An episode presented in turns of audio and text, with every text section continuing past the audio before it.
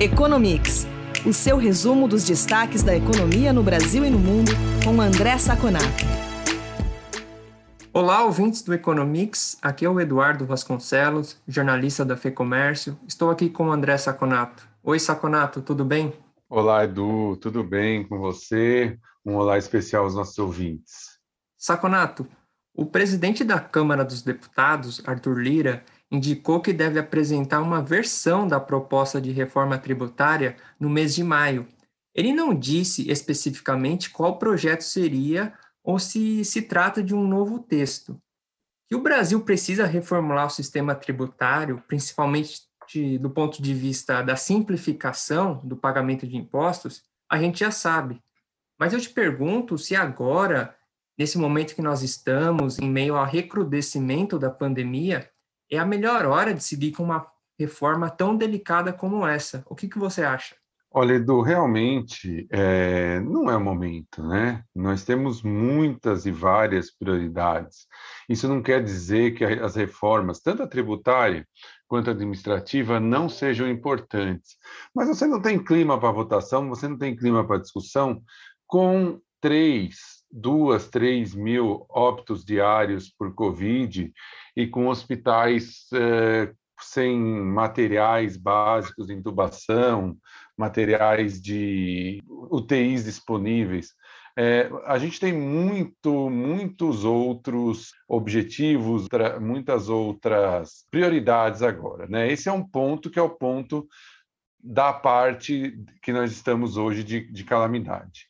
Outro ponto é é, é muito difícil você discutir um projeto que você nem sabe direito como que é. Nós temos duas PECs, a 45 e a 110, rodando no Congresso, tanto na Câmara como no Senado, e já são PECs muito, muito polêmicas. Você tem mudanças muito drásticas de impostos para alguns setores, o que pode destabilizar a estrutura, o equilíbrio econômico que nós temos. Então, é, é como você não tem tempo para uma discussão mais séria, isso pode até é, virar contra o feiticeiro, né? o feitiço virar contra o feiticeiro, porque basicamente você pode aprovar uma coisa muito ruim. Esse aceno do presidente da Câmara, do Arthur Lira, parece ser muito mais um aceno para mostrar que a chama liberal, a chama de reformas, reformista continua acesa, do que algo que é uma realidade, que é uma probabilidade de acontecer. Alguns analistas, inclusive, dizem que isso foi colocado justamente para tirar um pouco dos holofotes da CPI do Covid, que é muito ruim para o governo, né? que foi determinado, inclusive, pelo Supremo Tribunal e não por, pelo, pela Câmara em si. A reforma administrativa, por outro lado, se ela vier, ela vai vir muito, muito desidratada, né? Quer dizer, nós vamos ter algum tipo. É bem, é bem mais possível que se tenha uma reforma administrativa, e se tiver que ter uma ordem, é melhor que seja administrativa primeiro para depois a tributária, né? Primeiro você define os gastos para depois definir como que você vai correr atrás dos gastos, mas mesmo ela vai ser muito, muito desidratada. Então, acho que o ideal é que, você, que a gente espere um pouquinho, pelo menos os efeitos mais bruscos da pandemia saírem, essa parte de orçamento, que está incluindo alguns programas, está tirando do, do teto dos gastos, desculpe, alguns problemas, alguns programas sociais, e depois começa a se discutir a reforma tributária. Como nós estamos ficando muito próximos da eleição do ano que vem, né, quer dizer, no Brasil, um ano, um ano e meio antes já é próximo da eleição, é, eu acho que, inclusive, muito difícil, principalmente tributária, que é mais polêmica, passar antes da eleição. A administrativa talvez vá, mas realmente não é hora agora e eu acho que a gente tem que focar nos problemas causados pela crise sanitária. Saconato, vamos falar sobre alguns números da economia brasileira agora? O Banco Central anunciou um rombo de quase 4 bilhões de dólares em conta corrente em março, valor bem acima da projeção, que era de 1,3 bilhão de dólares. Conta corrente se refere às transações do país com o exterior. Esse resultado negativo preocupa? Olha, Edu, quando a gente olha as contas correntes, como você disse, quer dizer, que, que é o saldo de exportação de bens e serviços, é importante que o ouvinte tenha essa noção, nós estamos falando só exportação e importação de bens, nós estamos falando de serviços. Aqui entra pagamento de juros, Aqui entra, por exemplo, gastos de brasileiros no exterior, gastos de estrangeiros no Brasil, é, fretes, né? Tudo isso, pagamento de serviços também entra aqui. Esse número ele não é preocupante por alguns motivos. Primeiro, nesse mês de março, né, que no caso que é, é, o mês que foi medido aqui, você teve uma importação extra de 6,5 bi da Repetro, né? Então, isso influenciou bastante no resultado, que fez ficar um resultado muito acima do que o Banco Central imaginava. Um segundo dado que mostra que isso não é tão preocupante é o seguinte: quando você tem um déficit em conta corrente, né, esse que é a parte de exportação de bens e serviços, esse déficit tem que tentar ser pelo menos zerado ou compensado pela parte de capitais, tá? A parte de capitais é o que entra em bolsa, o que entra em títulos de governo e o que entra em investimentos diretos no Brasil. Ou seja, que os estrangeiros colocam no Brasil para construir empresas, para comprar máquinas, para contratar mais trabalhadores, que empresas estrangeiras colocam aqui.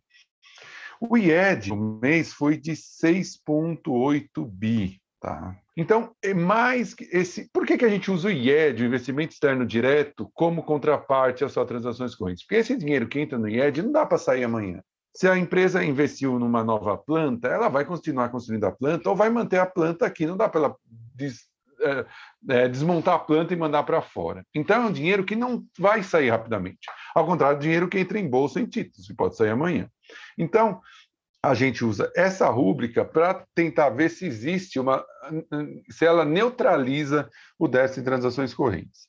Nos últimos 12 meses, o IED é de 39,26 bi. E nos últimos 12 meses, a déficit em transações correntes é de 12,8. Então, o IED ele não só neutraliza, como está três vezes maior que a saída de transações correntes, o que faz com que o setor, a análise do setor externo brasileiro mostre que o setor externo brasileiro está muito equilibrado, com uma uma folga razoável. São 2,73% de PIB de ED contra um déficit de 1,24% do PIB em conta corrente nos últimos 12 meses. Portanto, embora o resultado tenha vindo acima das previsões do, do Banco Central, ele ainda mostra um setor externo muito tranquilo. Saconato, agora números que devem interessar bastante o governo. A arrecadação de impostos em março bateu recorde e teve alta de 18,49% em relação a março de 2020. O valor arrecadado foi de quase 138 bilhões de reais. E vale lembrar que em fevereiro também houve recorde na arrecadação de impostos. Te surpreende esses números, tendo em vista as dificuldades das empresas durante a pandemia? Olha, Edu, se eu te disser que não surpreende, eu estaria mentindo. Surpreende pela magnitude. Tá? É, esse índice, esse dado que refere-se ainda a, é, que embora refere-se a mar, esteja se referindo a março, é, é, relativo aos pagamentos dos impostos que foram arrecadados em fevereiro, quer dizer, a empresa arrecada em fevereiro, é, ganha seus lucros, ganha suas receitas em fevereiro e ela paga no começo de março, né, os impostos. Então, esse número refere-se à atividade de fevereiro, embora seja o número da, da arrecadação tributária de março.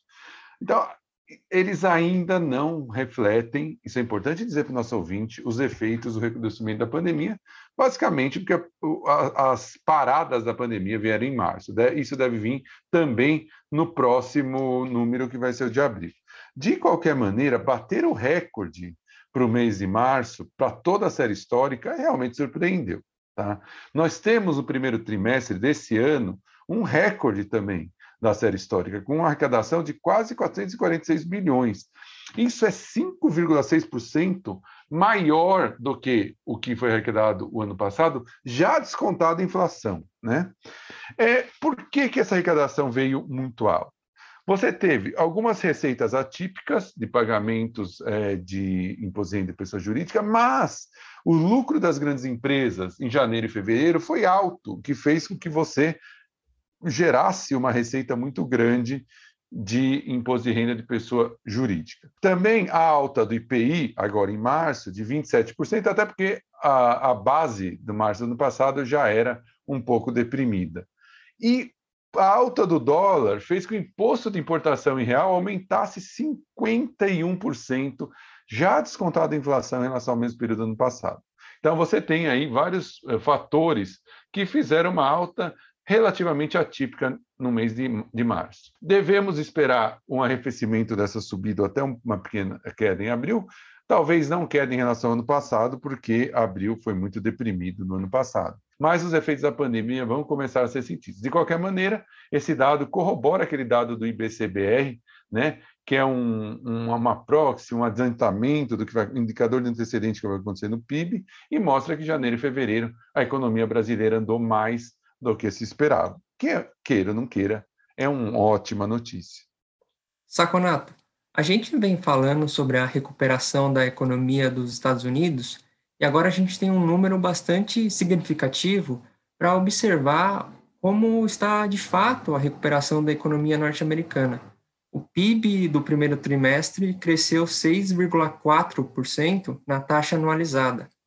Além da alta da economia, gostaria que você comentasse o plano orçado em 1,8 trilhão de dólares apresentado pelo governo Biden nesta semana, que dessa vez é voltado à educação e às famílias de baixa renda. Olha, Edu, o PIB realmente não surpreendeu, porque já se esperava, mas veio muito alto no, no primeiro trimestre. Só para a gente ter uma ideia, o PIB no quarto trimestre do ano passado tinha uma, teve uma alta de 4,3% em relação ao terceiro. E agora, do primeiro trimestre, já dessazonalizado, de 6,4% em relação ao último trimestre do ano passado. Tá? Esse é um valor realmente muito importante. É, é, só lembrando que eles medem o trimestre anualizado, né? Então é como se eu subir nesse ritmo, eu vou subir alguma coisa em torno de 6,5% no ano. O que ainda pode estar subestimado, porque na realidade os efeitos dos pacotes ainda não estão é, cheios. De qualquer maneira, o que mais subiu aqui nesses três meses, três primeiros meses do ano, foi o gasto das pessoas, os gastos pessoais, que subiram 10,7%. Detalhe, ele já leva em conta a primeira parcela de 1.400 dólares referente ao plano de 1,9 trilhões. Né? O gasto em consumo também subiu bastante. Né? Então, é um PIB que só reforça a nossa tese de que Estados Unidos, a economia americana esse ano, vai nadar de braçada. E, como você disse, o governo americano não para de lançar planos. Esse aqui, como de infraestrutura, não é exatamente um pacote, né? Por isso que a gente não chama de pacote, é um plano. É um plano por quê? Porque Primeiro, ele faz investimentos, né? Você investe em primeira infância, você investe em creches, você investe em educação, você investe na infância. Isso é mais do que comprovado que tem um retorno muito maior que cada dólar investido, se for bem investido. Se você soma isso ao plano de infraestrutura, você vê o governo Biden atacando os dois principais pilares positivos da economia, que é capital, via infraestrutura, e trabalho, via esse pacote.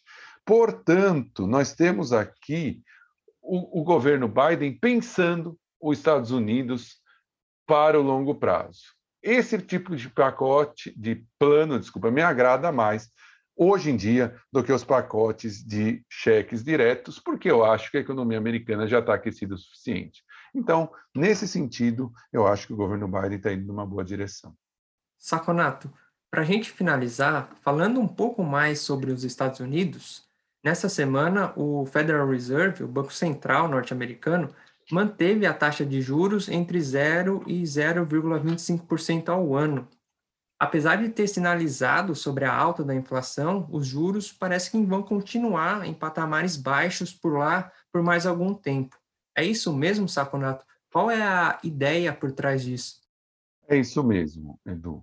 O Banco Central americano continua reforçando que ele não vai tirar os estímulos tão cedo. O próprio presidente Jeremy Powell disse bem claramente que quando ele for diminuir a compra de ativos, ele vai avisar bem antes e ele nem avisou ainda.